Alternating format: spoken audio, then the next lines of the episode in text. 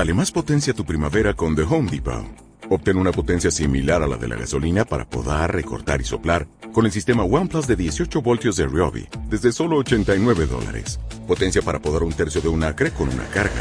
Potencia para recortar el césped que dura hasta dos horas. Y fuerza de soplado de 110 millas por hora. Todo con una batería intercambiable. Llévate el sistema inalámbrico OnePlus de 18 voltios de Ryobi. Solo en The Home Depot. Haces más. Logras más.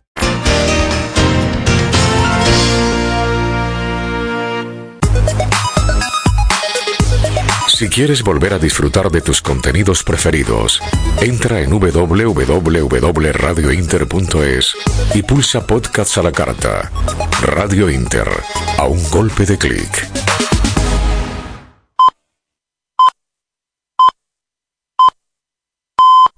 Son las 12, las 11 en Canarias.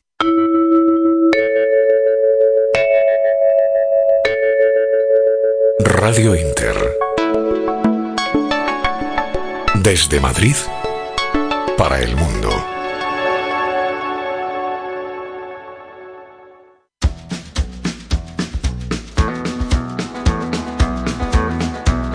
A partir de este momento, en Radio Inter, Cruce de Caminos, con Isaac Palomares.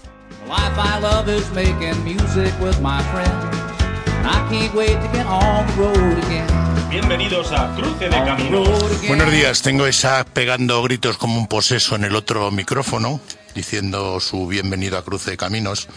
Hoy empiezo yo el programa, os cuento, tal día como hoy, nacieron dos papas, dos emperadores, dos reyes y nuestro insigne Isaac Palomares.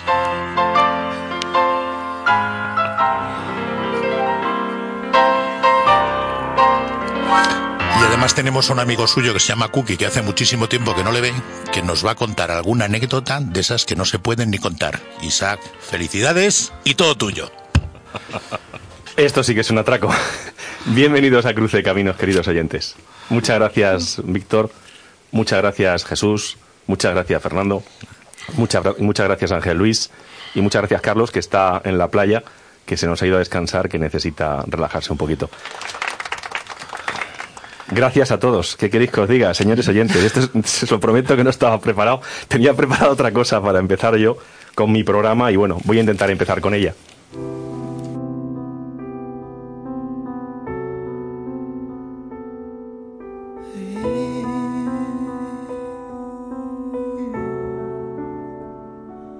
Tenía que decirlo.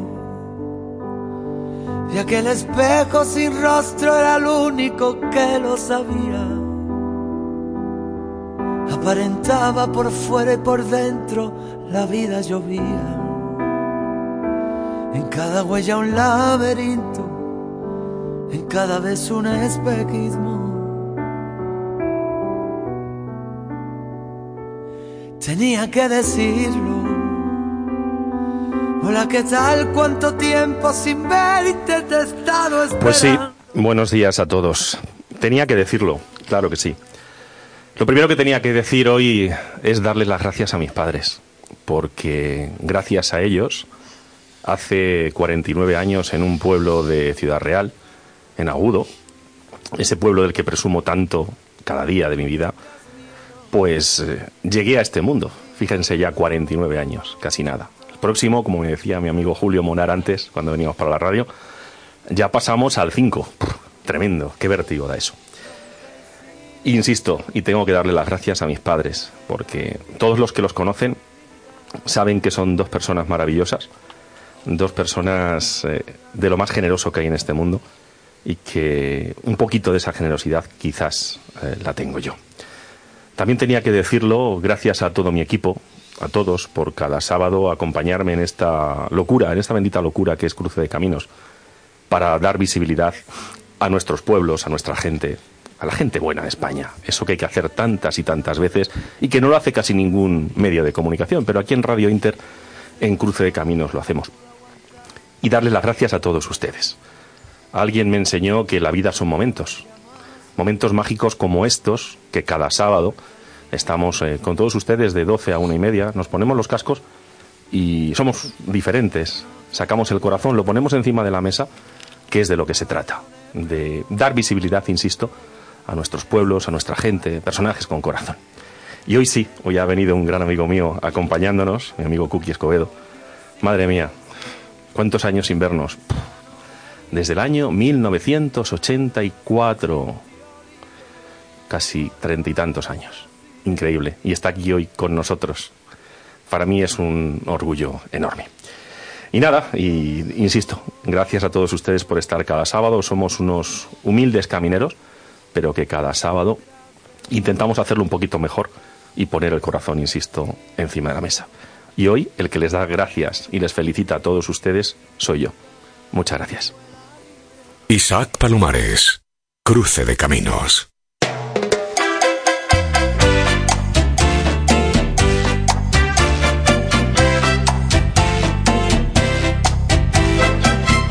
Hoy cogemos nuestra Rosa de los Vientos y nos vamos hacia el norte, cerca de Madrid, a una villa preciosa que es Pedraza. Y estamos con su alcalde, don Pedro Martín. Alcalde, buenos días. Hola, buenos días. Bienvenido a Cruce de Caminos. Pues muy bien, muchas gracias por contar con nosotros. Eh, en unas fechas en las cuales Pedraza está de moda. O sea, este pueblo, este pueblo tan bonito que solo tiene una entrada, ¿verdad? Solo tiene una entrada, sí señor. El arco de la villa, por ahí se entra y por ahí se sale. Muy bien. Totalmente amurallado. Genial. Y esta noche tienen la Noche de las Velas, ¿verdad? Sí, esta noche tenemos la Noche de las Velas. También tuvimos el, el fin de semana pasado. Son dos conciertos que se hacen los dos primeros sábados del mes de, de julio, caiga cuando caiga. Y bueno, ya se viene haciendo desde hace más de 25 años. Aquí desde nuestro estudio se ve por la sierra llover. Espero que esta noche no les llueva porque está Eh. cayendo una buena. Bueno, pues estamos mirando, estamos mirando. Por aquí a los alrededores ya nos han informado que ha caído algo, pero aquí por el momento todavía no ha caído nada. Esperemos y sobre todo que nos respete a, a la hora del concierto, que es a partir de las 10. Alcalde, ¿qué es para usted su pueblo? ¿Qué supone para usted Pedraza? Bueno, pues Pedraza es una villa medieval, como hemos dicho antes, totalmente amurallada, es conjunto monumental desde 1953 y bueno, reúne unas características pues pues especiales. Yo para mí es una villa única en la cual estamos destinados eh, la mayor parte de, de los habitantes al, al turismo. Eh, estamos preparados, aquí hay innumerables hoteles, tiendas, restaurantes, comercios, se pueden visitar varios sitios como la cárcel, el castillo, etcétera. O sea que nosotros en, en un conjunto, aparte de ser conjunto monumental, aparte de tener eh, todas estas ventajas, pues estamos, ya te digo, preparados para recibir a, a la gente. Jesús. Buenos días, alcalde. Hola, buenos días, Jesús. Eh, de verdad que espero que les vaya muy bien porque desde luego esa noche de velas que yo he tenido la ocasión ahora de al documentarme sobre Pedraza tiene una pinta estupenda para para que todos nos podamos acercar a, a dar una vuelta y a conocer un poquito más. He visto que es la cuarta legislatura o cuarto mandato que empieza, si no no he visto mal. Y No, la cuarta no son cada cuatro. Yo creo que es la séptima. Madre pues to- toda la vida, toda una vida al servicio manda- público, Sí, sí, sí. al servicio de, de sus Sí, sí, sí, sí. Llevamos, llevamos muchos años y bueno, pues nada, ilusionados de nuevo y, y aquí, aquí seguimos. ¿Y con qué proyectos? ¿Qué nos queda por hacer? Seguro que muchísimas cosas para, para Bueno, los vecinos nos, de Pedraza. Nos quedan por hacer mm, muchas cosas, está claro. Nosotros tenemos aquí, la mayor parte de la muralla está rehabilitada. Tenemos parte de la muralla sur que no está rehabilitada todavía, que tenemos que intentar rehabilitarlo. Lo que pasa es que, claro, son obras muy costosas. Si bien es verdad que aquí el Ministerio de Fomento ha intervenido una vez y bueno, esperemos que vuelva a intervenir alguna vez más. Luego en los pueblos, pues en los pueblos tenemos el, el cada día, el cada día pues que es que el solucionar los problemas de los vecinos. Eh, cada vez somos menos en los pueblos. Veo que, que vosotros ponéis interés en el sí, tema este. sí, alcalde, estamos muy preocupados por el tema, como todos, de la despoblación y, y de, y de cómo está se abandonando. Los pueblos se están abandonando, se están abandonando por parte de las administraciones, venimos oyendo de siempre, no de ahora, y gobierne quien, quien gobierne, bueno, es que hay que intentar que los polos y tal, pero los polos la verdad es que cada vez vamos a, vamos a menos, la gente cada vez somos más mayores y gente joven pues hay relativamente poco, luego la gente pues bueno, estudia, hace sus carreras y tal y siempre a lo mejor tiene más posibilidad de poder eh, rehacer su vida en, en una ciudad, pero bueno, ahí estamos luchando, nosotros nos estamos eh, manteniendo, también estamos bajando, hemos bajado de eh, 460 habitantes, eh, estaremos en unos 380, pero bueno, ahí, ahí andamos haciendo lo que, lo que podemos. Espero que por parte de las administraciones verdaderamente se tomen esto en serio, eh, eh, porque claro, eh, esto es un problema. Eh, los pueblos, además, el problema nuestro es que aportamos pocos votos, entonces, pues, pues a, la hora, a la hora de la verdad, no sé si les interesa demasiado. Pero bueno, esperemos que esto mejore y, y al final, entre todos, pues lo conseguiremos. Fíjese, alcalde, que antes decían que los tres personajes más importantes de cualquier pueblo eran el boticario, el cura y el sargento de la Guardia Civil. Sí. Muchos pueblos están perdiendo cuarteles, curas cada vez hay menos y Sí, farmacias están cerrando un montón. Un montón y más que se van a cerrar porque claro, al, al no haber poblaci- población, pues eh, económicamente no son viables. Sacerdotes, pues bueno, cada vez hay menos. Bueno, van viniendo de afuera. Aquí, por ejemplo, pues no sé, este hombre llevará como, como ocho parroquias o así. Y bueno, y a- a- ahí estamos. Ahí estamos, a ver qué es lo que pasa. Víctor. Buenos días, alcalde. Buenos días. Bueno, felicitarle. La primera vez que conocí Pedraza fue en el año 82. Ya ha llovido, ya ha En evolucionado. el año 82. sí. 82 fue la primera vez, el Ha 15 de llovido, diciembre esperamos- del año 82. Esperamos que no lo haga hoy. pero bueno, ya ha llovido, ha llovido. Esperemos que no y que sea una noche de, de velas eh, como las de siempre, excepcional y con Sí, una música maravillosa. Quería preguntarle una cosa respecto a la, a la población. Pedraza se ha convertido en un símbolo de, de turismo, de turismo de fin de semana, de ir a comer, de ir a dar una vuelta, ir a tomar algo. ¿Es caro vivir en, en Pedraza? ¿Hay posibilidad todavía de encontrarlo o por la- las características de la limitación de la muralla? Es uno de los temas que, que, Bueno, bueno, pues se debieran plantear. Claro que sí, se puede, se puede encontrar.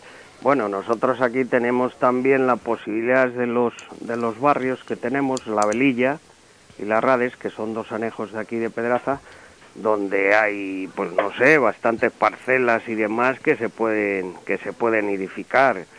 Aquí en el casco histórico, bueno, pues hay algo menos, pero siempre hay, hay, hay posibilidad. En cuanto a caro, pues bueno, pues eh, tampoco tiene que ser mucho más caro que en cualquier otro otra villa eh, medieval con estas características y demás. A estas horas, alcalde, ¿a qué huele Pedraza? Porque todo el mundo hablas de Pedraza y, y enseguida se le enciende una lucecita, lechazo. Sí. Y- y buen huele- pan. Sí, a lechazo y buen pan. Eh, ahora mismo aquí en el polo pues habrá 12 o 14 hornos encendidos ¿eh? que están haciendo cordero. A la noche se volverán a encender y bueno, es, es el olor. Eh, Pedraza es conocido por eso, entre otras cosas, así, así se empezó aquí hace muchos años. eh, se inauguró la hostería en el año 1967 por don Manuel Fraga Iribarne y a partir de entonces, pues bueno, se fueron haciendo cositas y tal, a, bueno, hasta llegar a hoy, a hoy, que tendremos 10 o 12 restaurantes y claro, como he dicho antes, pues innumerables hoteles, tiendas, eh, etcétera. O sea, eh, nosotros en general estamos, estamos preparados, estamos preparados a, a diario para si vienen unos pocos, estamos preparados para los fines de semana que vienen unos pocos más y estamos preparados para puentes y demás en los cuales pues viene mucha más gente. O sea que en sí la gente viene porque es que eh, en Pedraza estamos preparados, o sea, vivimos de esto, eh, entendemos a la gente, eh, sabemos cuándo viene y, y estamos preparados en los locales para atender a la gente. ¿Cuánta O sea, gente puede, cuánta gente puede pasar este fin de semana por Pedraza?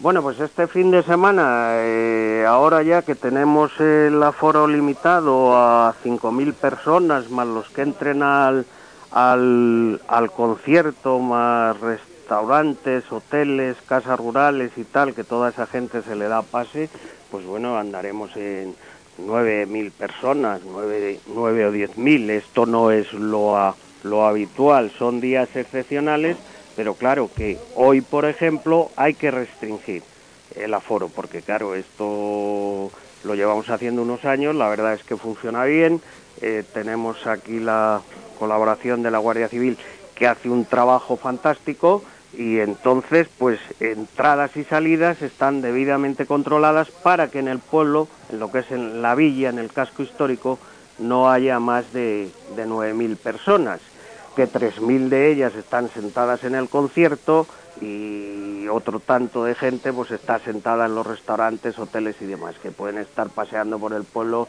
eh, 3, 4.000 personas. El resto está mm, debidamente controlado. Y una última pregunta. ¿Cuál es, el fut- ¿Cuál es el futuro que sueña usted para Pedraza? Bueno, pues el futuro la verdad es que, que podamos seguir eh, manteniéndolo como villa medieval. Aquí ya es muy difícil, por no decir prácticamente imposible, que, que, que nos lo carguemos, así hablando puro y duro, porque quedan unos solares que están debido, debidamente marcados en cuanto a fondo, altura, etcétera, etcétera, y ya quedan muy poquitos por edificar. Lo que se ha hecho, pues se ha hecho relativamente bien. Alguna cosa habremos hecho mal, pero la mayoría las hemos hecho bien, eh, a imagen y semejanza de lo que había. Eh, con lo cual yo creo que el futuro ha de ser bueno.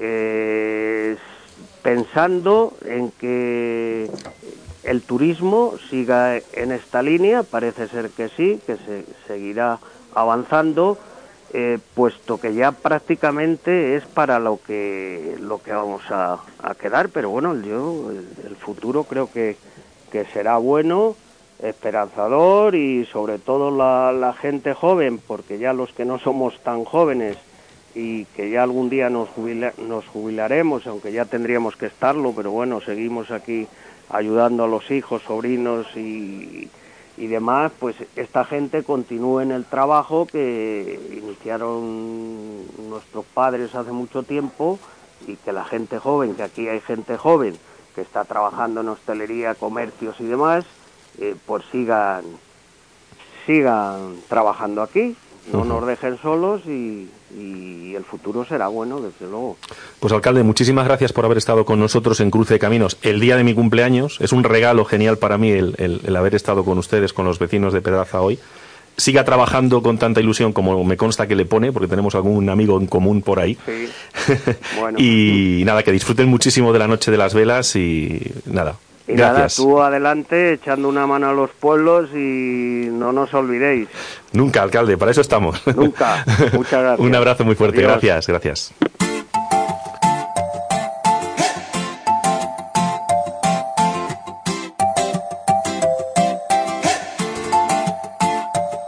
Me enamoré por primera vez, nadie me avisó que iba a suceder y ahora estoy también aquí en el Edén contigo. Tumbado en el sillón, solo con tu cuerpo a mi alrededor, me voy sintiendo cada vez más vivo. Luché con mis fantasmas, todos los que algún día me gritaban que renunciara a todo lo que he sido. Por ti no me arrepiento, no tiro las llaves, practico el momento. Tú me alimentas los cinco sentidos. Yo quiero estar borracho, viviendo mi vida, pero a tu lado, bebiendo tequila de cualquier vaso, rompiendo la fila si tú te vas. Yo nunca he sido un santo, no vendo lecciones de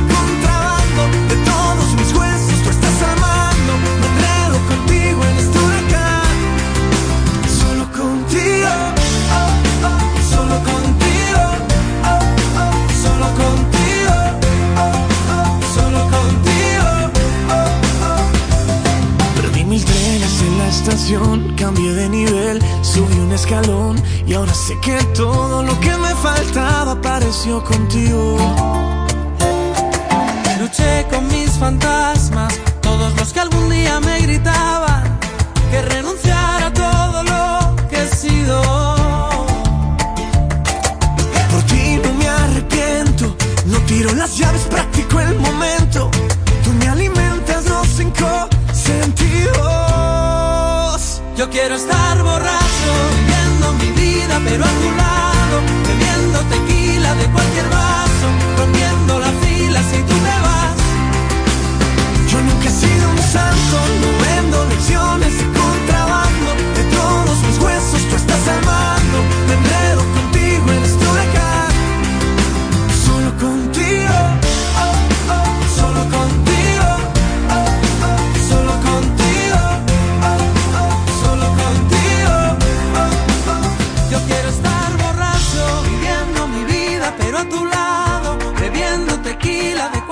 Palomares, Cruce de Caminos.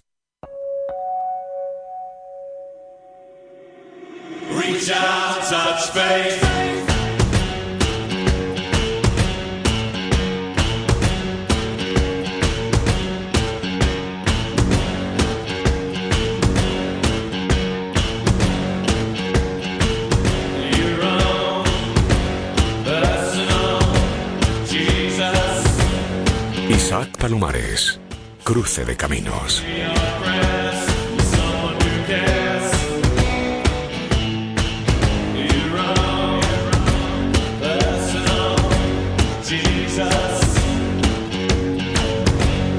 Pues queridos oyentes, continuamos con nuestro programa y hoy tenemos a todo un campeonísimo. Don Carlos, ¿a quién tenemos hoy? Preséntaloslo tú.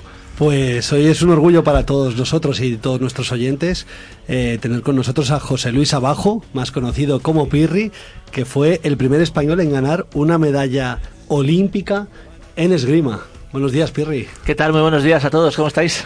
Y medalla 100. Sí, la 100 de la historia. La verdad es que es un número precioso. Llevamos 99 hasta el momento. Y bueno, fue después, a posteriori, después de ganar la medalla eh, en el set de televisión española, que me dijeron, tío, has conseguido la 100 de la historia. Y entonces empecé a echar para atrás y no me parecía un número tan grande, ¿no? Pero es verdad que hasta Barcelona 92 sufrimos mucho para conseguir medallas. Y nuestras medallas cada Juegos Olímpicos eran bastante cortas, 6, 5, 3, 4. En Barcelona batimos el récord y conseguimos 22.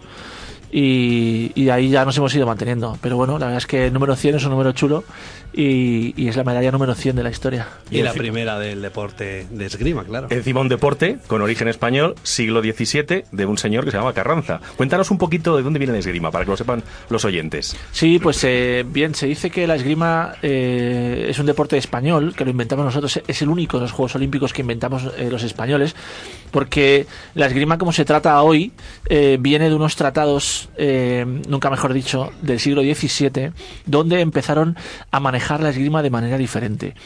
En aquella época del siglo XVII se prohibieron los, los duelos, ya no valía eh, pues eh, resolver esas rencillas, duelos de primera sangre a muerte, y bien los maestros de la época empezaron a tratar la esgrima de otra manera, empezaron a tratarla más técnicamente, empezaron a definir posiciones, empezaron a escribir, empezaron a diseñar. Eh, el diseño de la esgrima, como lo conocemos hoy, con la puesta en guardia, los movimientos, todos esos tratados, el primer documento físico que existe, el primer papel que tenemos, es un documento del siglo XVII, y fue el maestro Carranza, y con su discípulo Pacheco de Narváez, que trataban eh, la esgrima como verdadera destreza. Antes se enseñaba la esgrima con tretas, o sea, como trucos y como barrio bajeces para eh, matarte. eh, te puedo enseñar a dar la vuelta, a envolverte con mi capa, a utilizar dos armas, cuchillo y navaja, espada y daga. Ellos empezaron a escribir la esgrima de manera diferente, la posición de guardia, lateralidad, solamente un arma, la posición de los pies, cuál es la mejor manera de ejercitar esa guardia para el siguiente movimiento. Y todo eso surge aquí, surge en España. Y tú empezaste con 11 años. Eh, tengo entendido que fue, de alguna manera, eh, por poder pelearte con tu hermano de una manera legal. Sí, bueno, eh, a la esgrima puedes llegar por tres razones. ¿no? Una que sea una, una razón familiar, que alguien de tu entorno, tu familia, alguien haga esgrima y lo tengas cerca. Por la proximidad de una sala de esgrima, que realmente caigas en un sitio donde hay una sala de esgrima y te enteras de que hay esgrima por ahí y tal y te apuntas, o que seas un poquito friki que estás todo el día a la pelea, a la gresca y batallas, ¿no? En mi caso son las tres. en mi caso, mi padre hacía esgrima en el ejército del aire, mi padre era piloto de caza de combate y en el ejército todos los pilotos pasan por la esgrima en la academia. ¿Así? Todos. Es obligatorio dos años de hacer esgrima. Porque hacer esgrima te hace mejor piloto. Fíjate. Las habilidades que trabajan eh, les sirven mucho para el avión. La toma de decisiones, manejar la presión, la agilidad mental, todo eso se trabaja mucho con la esgrima y los pilotos pues pasan todos por la, por la esgrima, ¿no? Y luego si te gusta pues te quedas y mi padre le gustaba mucho, competía luego a nivel nacional y, y ganó torneos y demás y había espadas en mi casa. Y cuando llegamos a Madrid pues caí cerca de una sala de esgrima en el Estadio Valle Hermoso, la sala de armas de Madrid que resulta que era la mejor sala de España, la históricamente con más campeones y con mejores maestros y toda la pesca. Y entonces pues nos llegó una publicidad a mi casa, al buzón de casa, y me dijo mi madre, pues mira, está ahí aquí esgrima aquí al lado, tal, te quieres apuntar con tu hermano y así os peleáis de forma legal. y entonces nos fuimos para allá y la verdad es que me cautivó. Eh, en cuanto entré por la puerta y, vi, y escuché el sonido de las espadas, ya sabía que eso era para mí.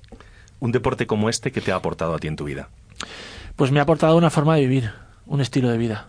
¿no? Es eh, mucho más que habilidades, mucho más que valores, mucho más que, que herramientas, es una forma de vivir. Yo soy esgrimista y todavía sigo siéndolo, aún fuera del deporte, ¿no? Yo vivo por la esgrima, vivo para la esgrima y he vivido siempre pensando en la esgrima, ¿no? Desde que me levanto hasta que me acuesto. Desde que comía hasta que descansaba, hasta que tenía que andar eh, dos kilómetros más de lo necesario, desde que tenía que estar de pie una hora y media en algún acto porque luego tenía que entrenar, porque luego tenía que ir a competir, porque luego tenía que recuperarme. Al final es una manera de vivir, ¿no? Es un estilo de vida. Y, y si eso además eh, lo conviertes en tu pasión, es cuando realmente coge fuerza, ¿no? Cuando solamente piensas en eso, cuando estás todo el día pensando en mejorar, en cómo evolucionar, en cómo crecer, en cómo meter más cosas en tu esgrima, en cómo mirar lo que hacen los demás, en cómo analizar lo que estás haciendo, en mirar en tu interior y lo conviertes realmente en tu pasión, es cuando coge mucha fuerza y, y puedes llegar hasta donde quieras.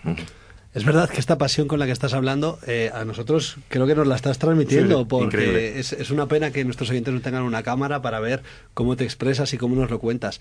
Todo esto que te ha aportado a ti el esgrima, eh, cuando tú te retiraste de este deporte, decidiste reinventar un poco eh, todos tus conocimientos, eh, aplicarlo a un método para empresas. Cuéntanos un poquito acerca de esto. Bueno, pues la verdad es que también fue como de forma un poco casual, porque, ah, bueno, nada más llegar de Pekín, pues evidentemente la repercusión de una medalla olímpica pues es, es, es notoria, ¿no? Y, y te llaman de muchos sitios, te piden que cuentes la historia, te piden, oye, tío, tienes que hablar en mi colegio, mi universidad, eh, los colegas, eh, padres de no sé qué, y de repente en un sitio pues me llega un tipo y me dice, oye, pues me gustaría que vinieras a mi empresa a contárnoslo, porque me ha encantado la historia. Joder, pues, pues joder, encantado. Me tienes que decir cuál es tu caché. Y digo, ¿mi qué? ¿Eso qué es? ¿Mande? ¿Eso qué es? Eh, bueno, que, que- ¿cuánto cobras? Y yo, yo qué sé, pues si nunca... Entonces, bueno, ahí me llevé un susto. Dije, ostras, que de aquí te pueden pagar. Y, y sobre todo que esa pregunta se repetía mucho, ¿no? ¿Cómo lo haces? ¿Qué es lo que has hecho de diferente? ¿Cómo has llegado hasta aquí? ¿Qué cosas has hecho diferente para conseguir lo que has conseguido, ¿no? Así que, pues eh, yo como tengo ese defecto, pues todo lo que hago lo tengo que entrenar. Y entonces empecé a entrenar. Y empecé a investigar el, el mundo este eh, de los recursos humanos, el, sector conferencias, el hablar, los speech, eh, hablar en público. Bueno, pues empecé a formarme, hice cursos, hablé con gente muy buena. Eh, esta famosa frase que siempre nos, nos ha llevado a todos, ¿no? Que si quieres ir lejos, pues rodéate de los mejores, ¿no? Si quieres ir eh, rápido, ve tú solo. Pero si quieres llegar lejos, rodéate de los mejores. Así que empecé a preguntar a gente muy buena de, de este mundo y, y me enseñaron muy rápido muchas cosas. Y al final, pues, eh, bueno, desarrollé pues eh, esta metodología, ¿no? Que es lo que eh, hacen los deportistas de élite, ¿no? ¿Qué tiene de diferente Rafa Nadal? ¿Qué tiene diferente Pau Gasol? ¿Qué tiene diferente Lidia Valentino, Carolina Marín para conseguir las cosas que consiguen, ¿no? ¿Por qué ellos llegan hasta donde se proponen y qué es lo que hacemos, ¿no? Eh, yo he estado 20 años metido ahí dentro y más o menos conozco algunas claves y además que compartimos todos, ¿no? Entonces, de esas claves eh, he desarrollado una especie de metodología que es la que yo comparto con la gente Pues por si algo de lo que hacemos nosotros en el deporte de élite te puede servir, ¿no? Porque todo el mundo tiene sus objetivos, todo el mundo tiene sus retos, todo el mundo tiene sus sueños, todo el mundo se pone proyectos. Bueno, pues en el mundo del deporte tenemos una metodología que seguimos tres pasos para conseguir lo que queremos, ¿no? Si tú tienes un reto y sigues estos tres pasos o incorporas algunas de las cosas que hacemos nosotros, pues quizás puedas conseguir lo que te propongas, ¿no? Esa es la idea. Es, es increíble. Y hay un libro, Carlos, que le, que le- que le gusta mucho, que es El arte de la guerra de Sun Tzu. Sí, correcto. ¿eh? Ese libro también te ha marcado bastante. Sí, es un libro, es un libro maravilloso, es un libro que, que me leo varias veces al año. Sí, y que voy consultando. Y que si se me olvida una cosa, vuelvo a ella. Y si tengo que recordar bien la frase, eh, la vuelvo a subrayar y la vuelvo a tener. ¿no? Es un libro de cabecera y, y creo que es alucinante y lo más y lo más genial de todo es que haya hecho escrito eh, hace tanto tanto tanto tiempo no tantos siglos por un tipo que era sin duda un, un- un genio no y, y, en esto de la metodología hay algo que Sun Tzu decía como muy muy notorio no y que es de sobra conocido y que es lo que comparto yo al principio no porque Sun Tzu decía que, que si conoces a tu enemigo serás fuerte pero si te conoces a ti mismo serás poderoso ¿no? Él hablaba de, de las batallas, de las guerras, de, de dónde se metía y cómo se metía, pero siempre con la intención de ganar. Sobre todo conociendo a su ejército, porque si no vas a ganar, ¿para qué te metes? ¿no? Si vas a perder, pues no vayas. ¿no? Y Que pana- eh, es que esos son grandes sabios, tío, son grandes sabios que tenemos incluso hoy en día contemporáneos, ¿no? Ir pana es tonterías, hay que Sí. irse va.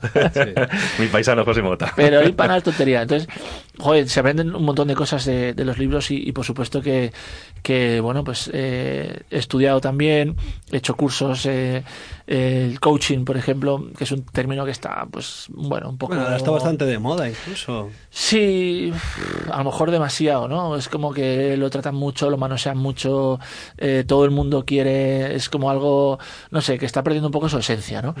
Que no es más que entrenar tu mente, que es que es eh, llegar hasta donde tú quieres llegar, ¿no? Que es realmente también lo que llevamos haciendo toda la vida, pero que ahora le han puesto nombre y, y- y si es inglés, pues es, mola más, ¿no? El coaching.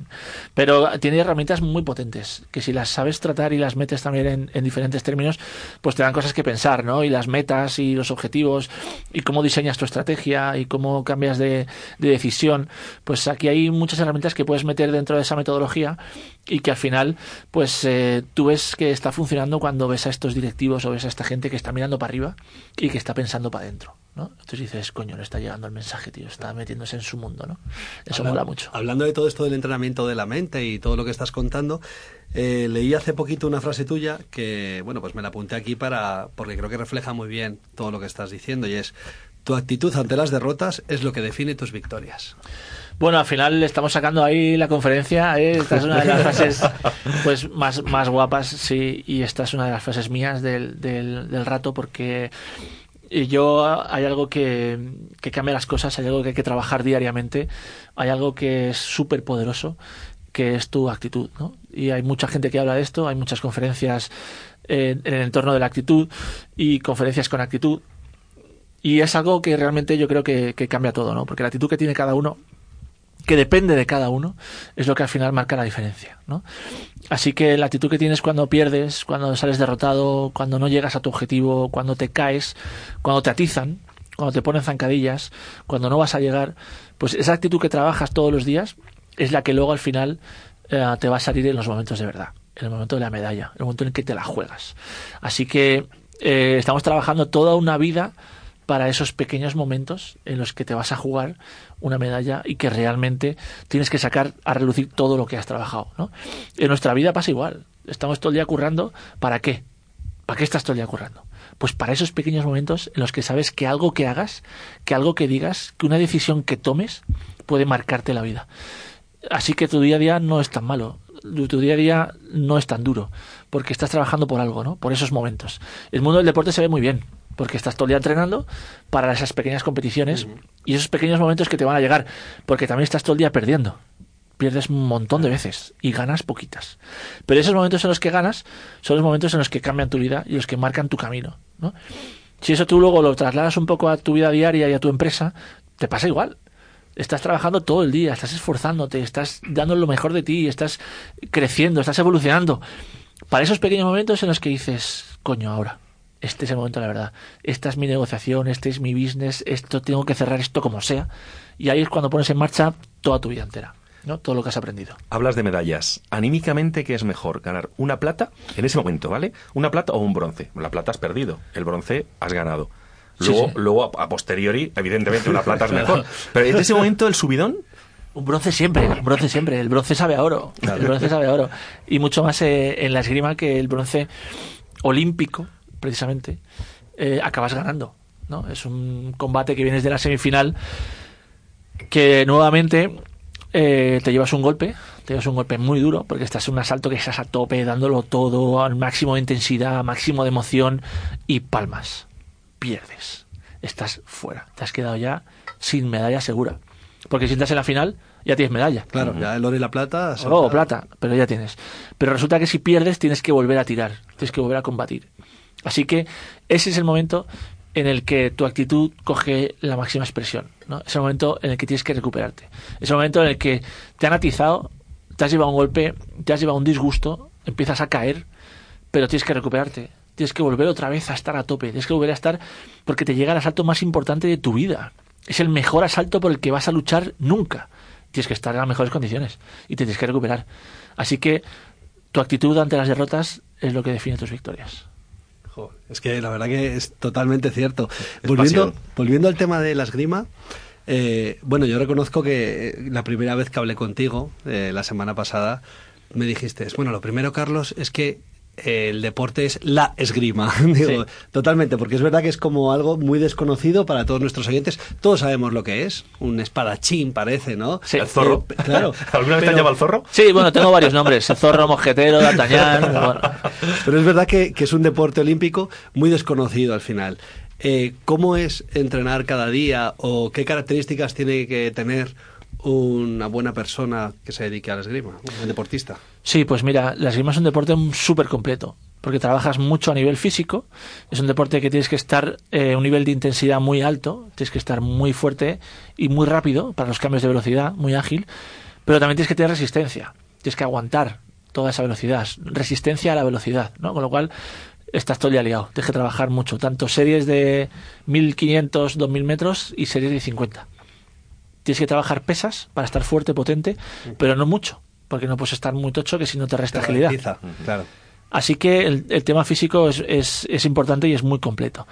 Pero lo mejor viene en la parte de arriba de tu cuerpo, es tu cerebro. ¿no? La esgrima es un deporte súper estratégico, es un deporte que trabaja mucho la toma de decisiones y es un deporte que trabaja mucho la gestión emocional.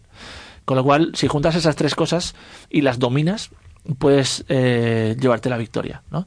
Tienes que gestionar pues la rabia, lo que es la fuerza, lo que es eh, eh, la valentía, lo que es eh, meter tocados y que te metan tocados, la gestión de, de esas de esas pequeñas derrotas que son tocaditos que te van metiendo y te van minando y sobre todo que, que- que tienes un rival, que tienes un tipo enfrente que tiene una espada como tú y que viene a por ti, que tiene sus ideas, que tiene sus planes, que tiene su estrategia.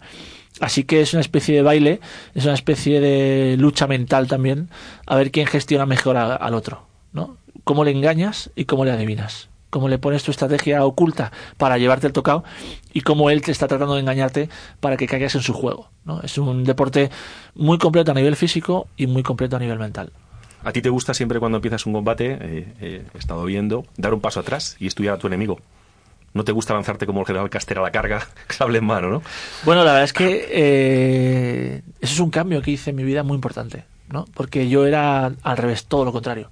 Era súper adelante, era súper batallador, carácter español, en plan, "Eh, los cojones, y para adelante, y, y- y luchando a muerte.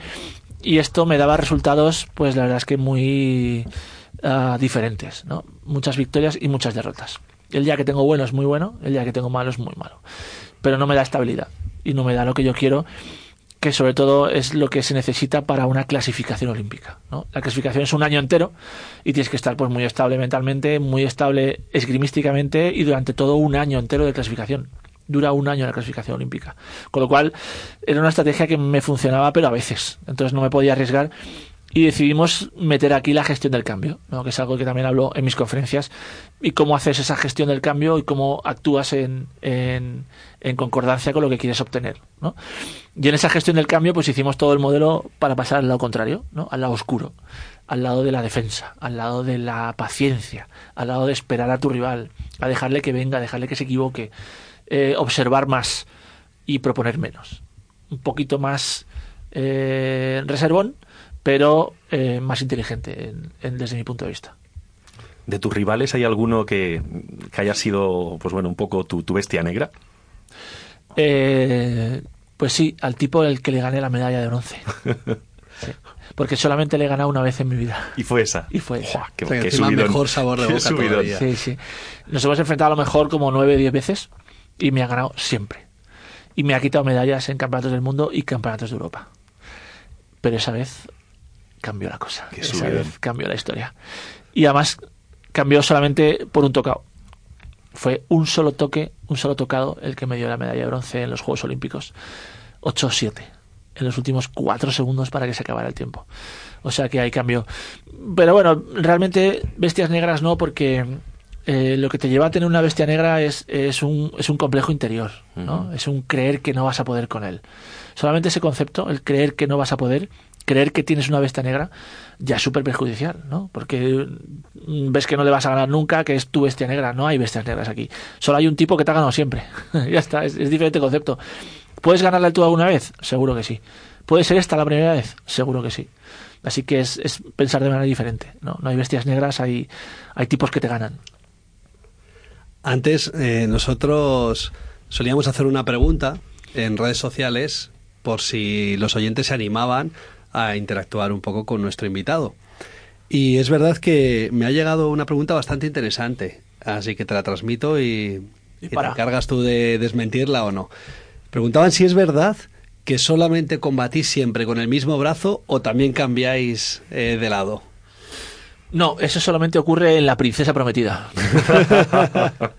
Sí, ¿Visteis ese famoso y maravilloso duelo fantástico donde está Íñigo Montoya eh, peleando con el pirata Robert y empiezan a reírse y se ríe Íñigo y le pregunta al pirata, pues no sé de qué te ríes, estamos aquí luchando. Y dice que yo sé algo que tú no sabes. ¿El qué? Que no soy zurdo. se cambia la espada de mano y empieza a luchar con la derecha de manera bestial, brutal.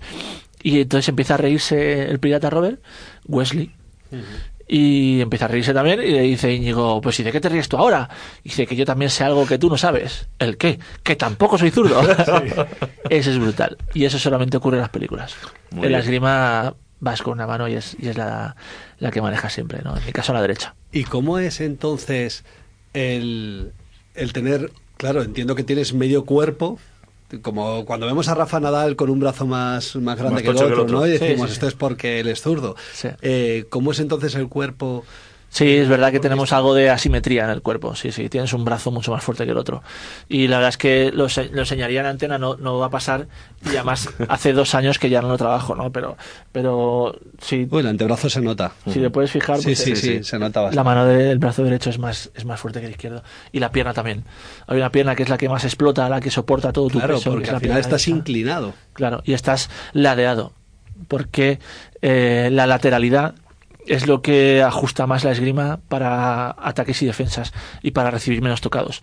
Si tú embistes a un tipo de frente, tienes más blanco válido que si lo embistes de lado. Exacto. Con lo cual siempre vamos lateralmente. Eso, todo eso surge aquí en España. Esos son los tratados españoles que te decían que tenías que ponerte de lado. Y para ponerte de lado, evidentemente, tienes que tener los pies en forma de L. ¿no? Un pie delante, eh, mirando hacia adelante, y el de atrás mirando hacia un lado. ¿no? Esos 90 grados es lo que te provoca la lateralidad. Y tenemos un montón de padres, ya el tiempo vuela en la radio, esto, esto es tremendo. Eh, Nos gustaría estar contigo toda la hora, porque es apasionante lo que nos estás contando. Hay un montón de padres que nos están escuchando. De cara a la vida, ¿tú qué les aconsejarías para sus hijos? ¿Que hagan esgrima o que jueguen al fútbol? Bueno, evidentemente que hagan deporte. Sí, por favor, que hagan deporte. Por favor, el deporte es obligatorio. Me da igual sus formas, sus usos y sus maneras. Pero el deporte te proporciona un montón de herramientas y un montón de características y valores que no te da nada más. ¿no? El compañerismo, el aprender a ganar, aprender a perder, eh, los valores del deporte de competitividad, pero la competitividad positiva, bien tratada, los mensajes buenos del compañero, del entrenador, del árbitro, el respeto a las reglas, el respeto a las normas, eh, el respeto a las condiciones de juego, el que el rival es necesario, no es tu enemigo, es un bien necesario y parte del juego. O sea, todas esas cosas te lo da el deporte, ¿no? Ahora bien, hay deportes pues que te lanzan mejores mensajes que otros, ¿no? Eh, mis hijos hacen, creo que actualmente cinco deportes y están enfermos también como su padre y es obligatorio, es obligatorio. Yo les doy a elegir, eh, les pongo encima de la mesa, cuando se cansan cambian y luego que elijan ellos al final, ¿no? Y si deciden por uno, pues se deciden por otro, porque además los padres ahí tenemos poco que decir, ¿no? Eh, podemos acompañarles, podemos proponerles, podemos empujarles, podemos darles apoyo, pero realmente si un niño va a ser deportista, eso solamente lo sabe el niño. No lo sabe el padre, por mucho que haga. Es verdad que muchos se ponen medallitas y dicen, no, yo es que yo sabía que mi hijo iba a. No, perdona. O sea, si tu hijo quiere, va a ser tu hijo. Y no vas a ser tú. Tú le puedes ayudar y le puedes acompañar. Y es verdad que los deportistas nos hemos sentido acompañados por nuestros padres desde siempre, ¿no? Y, y si eso no hubiera sido así, no hubiera sido posible. Pero al final es el niño el que va a ser deportista, no tú. No, no, no vuelques sobre el niño esos deseos que tú tienes de ser deportista, porque si el niño lo tratas mal, al final se va a cansar. Y he visto un montonazo de deportistas que hasta los 18 años o los 19 estaban a full con el deporte y han acabado muy quemados. Y han acabado fuera del deporte por esa presión que ya al final no querían, ni se iban por su cuenta, ¿no? Sin duda la esgrima es un deporte muy poderoso. Es un deporte para listos, es un deporte que trabaja mucho tu mente, es un deporte eh, que gestiona muy bien eh, tus emociones por dentro y que te va a servir para tu vida sin lugar a dudas. Carlos. Pues, Pirri, ha sido un placer tenerte con nosotros. Yo creo que escucharte Increíble. eh, es, es una lección sobre todo de constancia, de perseverancia, de no dejar atrás tus sueños y de saber que la cabeza muchas veces es lo que tiene que estar muy centrado para tener el éxito que tú has tenido. Muchísimas gracias. Bueno, muchas veces, la verdad es que ha sido. Siempre me encanta contar la historia y, y dar a conocer la esgrima, porque es un deporte apasionante y nuestro deporte. Y, y sin duda que, que también eh, me gustaría compartir con vosotros una, una frase que me dijo mi maestro cuando yo era pequeñito, que me dejó helado, me dejó de piedra. Y me dijo: Mira, Pirri, para llegar a donde quieres llegar, tienes que hacer lo que tienes que hacer. Y ahí se acabó la conversación.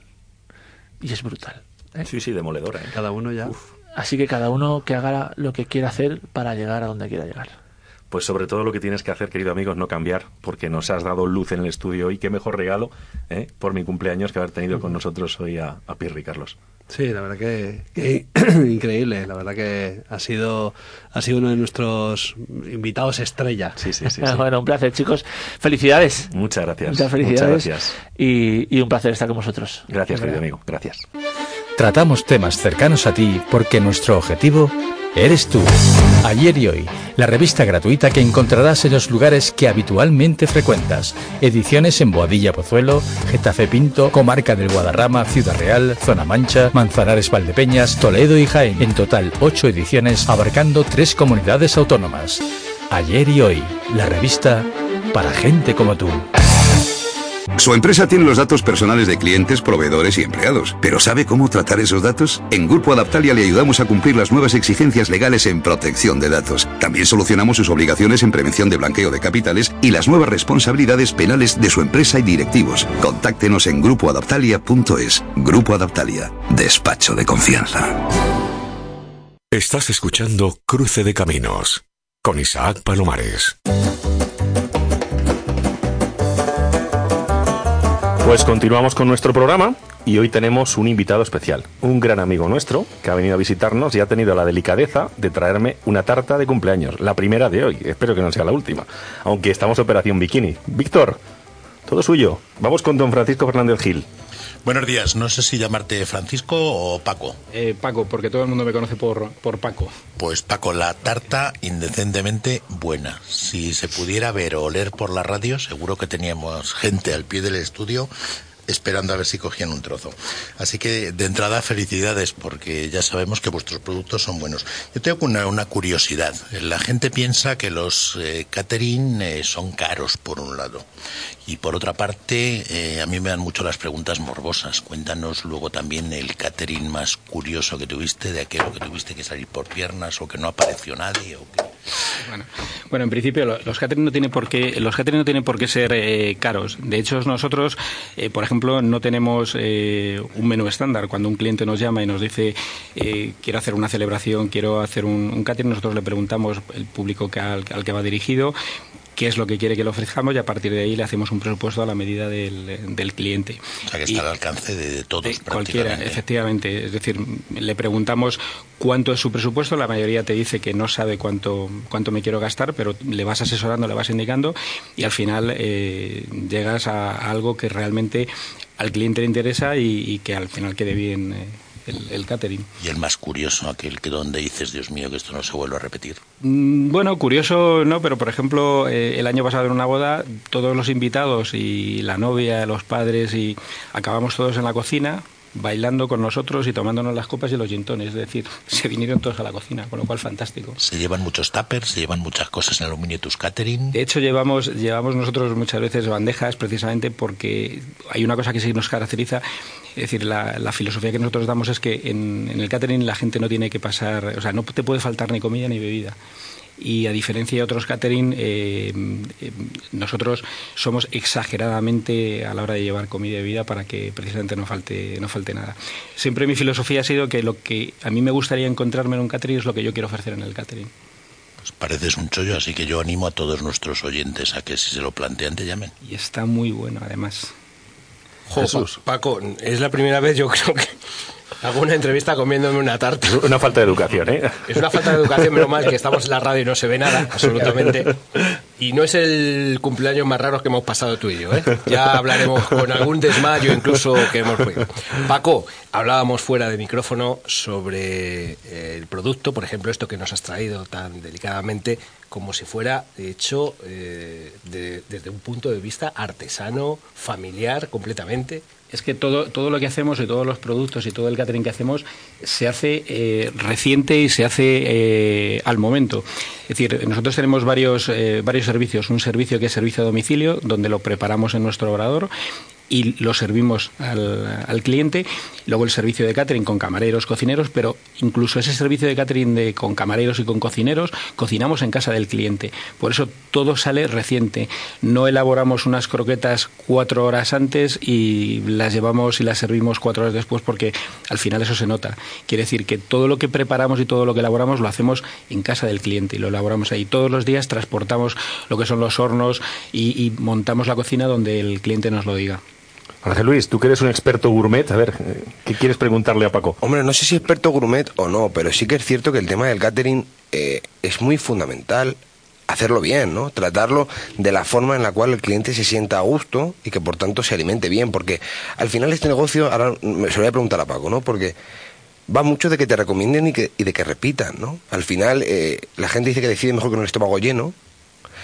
¿Cómo deciden tus clientes una vez han comido con, con vosotros? Eh, eh, de hecho, yo, por ejemplo, en, mi empresa no tenemos comerciales, eh, hacemos una publicidad relativa, pero nuestro, nuestro mejor cliente es el que ha venido a un catering y que nos recomienda. Es decir, los directores generales, las, las empresas, cuando van a un catering, lo primero que hacen además es fotografiar. Eh, fotografiar toda la comida. Nosotros, yo odio, por ejemplo, que la gente vaya corriendo, vaya buscando al camarero a coger comida. Nosotros lo que hacemos es que, por ejemplo, toda la comida la montamos en mesas, lo decoramos y de hecho mucha gente lo primero que hace es sacarle fotografías. Entonces, eh, el boca a boca es el que eh, a nosotros nos ha funcionado. Nos recomienda directamente los, los clientes, que no son clientes, que son amigos. Fernando. Bueno, yo reconozco que he sido un poco glotón y he, re- he repetido hasta... No he sido el único, no he sido el único. hasta tres veces. Mm, Yo que algunas veces he he asistido a caterings en el que precisamente la comida estaba recocinada, recalentada y demás, me ha sorprendido no solo la frescura de- del catering que vosotros presentáis, sino la accesibilidad. Pero hay una duda que tengo en todo catering y es ¿Cómo se puede conseguir adaptarte a las necesidades del cliente? Hablábamos por el micrófono de que daba igual que fuera una comida de empresa, que fuera una comida, por ejemplo, para una embajada con sus productos típicos. ¿Cómo podemos, cómo se puede adaptar tan, tan rápidamente a, a esa flexibilidad? Pues eh, nos adaptamos porque eh, yo tengo todos los medios, es decir, no subcontrato absolutamente nada. Tengo a mis cocineros propios, mis camareros, eh, mi gente de cocina. Tengo tres equipos de cocina, uno de ellos especializado, mi directora de catering, especializado solamente en comidas internacionales. Entonces, como no subcontratas nada, tienes esa facilidad de decir, me adapto a la medida del cliente.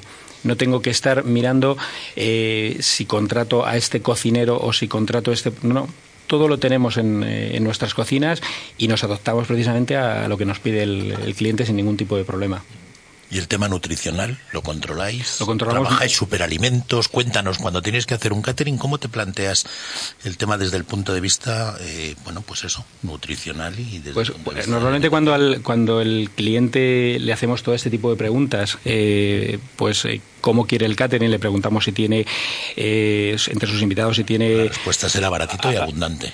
Sí, bueno, eh, eh, de hecho te digo, la, mayoría no saben ni cuánto me quiero gastar. Lo primero, ¿cuánto te quieres gastar? No lo sé. Bueno, entonces le tienes que ir haciendo preguntas para un poco orientarle y asesorarle, pero sobre todo el tema nutricional, el tema de los alergénicos, sí lo miramos muchísimo y, ahí le hacemos todo ese tipo de preguntas al, al cliente para no llevarnos ninguna sorpresa si son celíacos, si eh, son alérgicos a alguno de los productos, eh, frutos secos, etcétera. Entonces, eso sí se mira muchísimo en el ¿Controláis calorías? Quiero decir, un catering no puede tener más de 436 calorías. Va, bueno, vamos a ver, eso tampoco, yo creo que es ex- exagerado y, y ponerse y rizar el rizo es demasiado. Al final lo que tienes que darle es un producto de calidad que le guste. Yo además, eh, como me gusta comer, eh, lo que intento darle no son lo que digo yo mucho lirili poco lerelli. Es decir, si tú vas a un catering vas a comer y vas a pasarlo bien y lo más importante sobre todo en, en los eventos, aunque la gente, o sobre todo los que organizan los eventos no lo creen, lo más importante sobre todo es el catering, la comida. Si tú das bien a la gente de comer, le das bien de beber,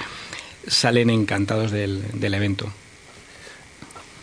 Lo tuyo entonces es una hard para contactar contigo, cuéntanos. Para contactar conmigo, pues directamente en la página web eh, www.ffg Catering o en el teléfono 608-702-101. Lo puedes repetir otra vez más despacio si quieres. www.ffg Catering o 608-702-101. Ahora sí. Pues fantástico. Pues Y Paco, os esperamos a todos. Muchísimas gracias por haber estado con nosotros. A Aquí tienes tu vosotros. casa. Sé que vas a venir de vez en cuando, porque de vez en cuando, con tartas como esta, lo único que todos los días no es mi cumpleaños. Bueno, pero lo montamos todos los sábados, no hay problema. O sea, muchísimas gracias. Muchas gracias, muchas gracias. Isaac Palomares. Cruce de caminos. Sí, un poquito, pero no. me- Pues vamos a continuar con nuestro programa. Estamos aquí medio de fiesta, pero bueno, esto es fantástico. Don Víctor, todo suyo y de lo mío, ¿qué?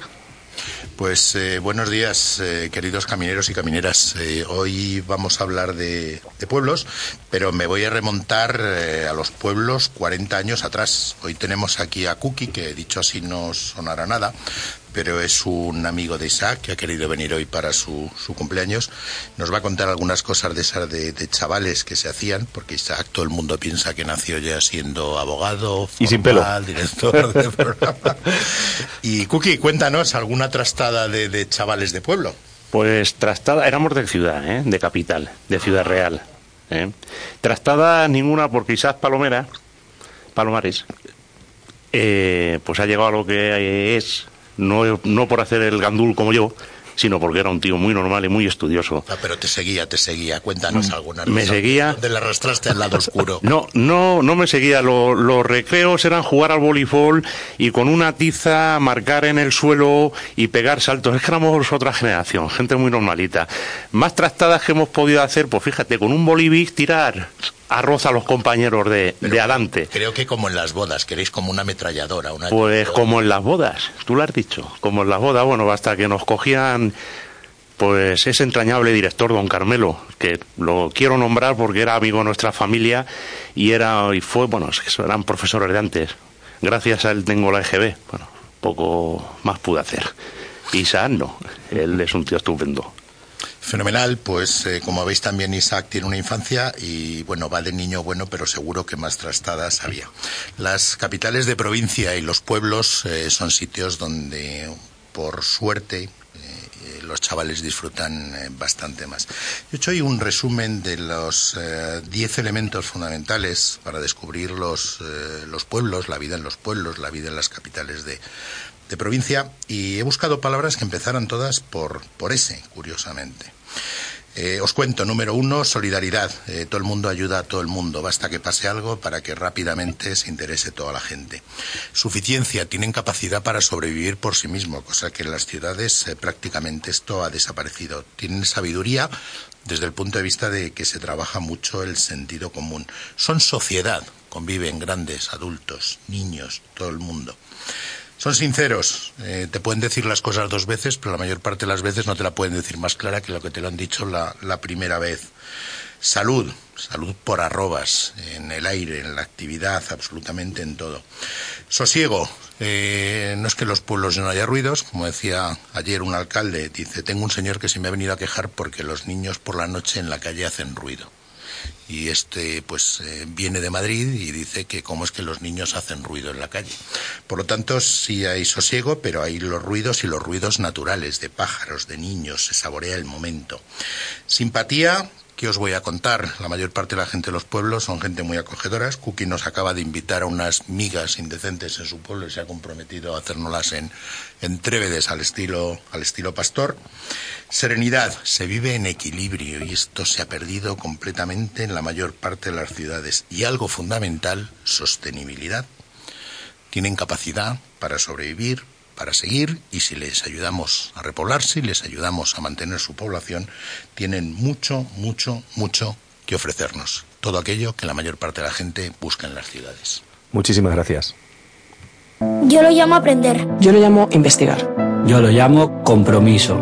Yo lo llamo trabajo. A todo esto, nosotros lo llamamos La Caixa. Invertimos en atención social, divulgación cultural, educación e investigación.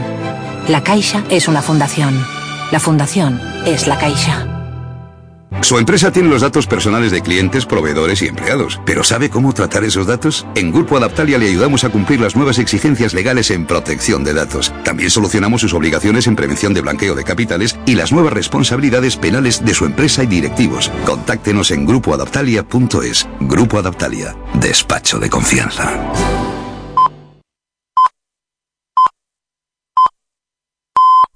Es la una, las doce en Canarias.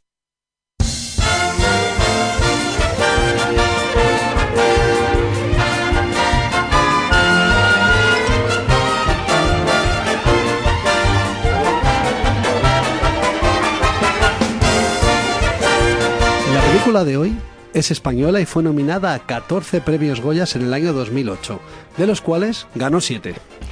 Recaudó en taquilla unos 78 millones de dólares y supuso el regreso de Belén Rueda a la gran pantalla tras su papel en Mar Adentro. Los amantes del cine podrán sospechar ahora mismo, pero por si acaso, diré que nuestra protagonista vuelve con su familia al antiguo orfanato donde se crió para abrir una residencia para niños con discapacidad, hasta que de manera misteriosa su hijo desaparece.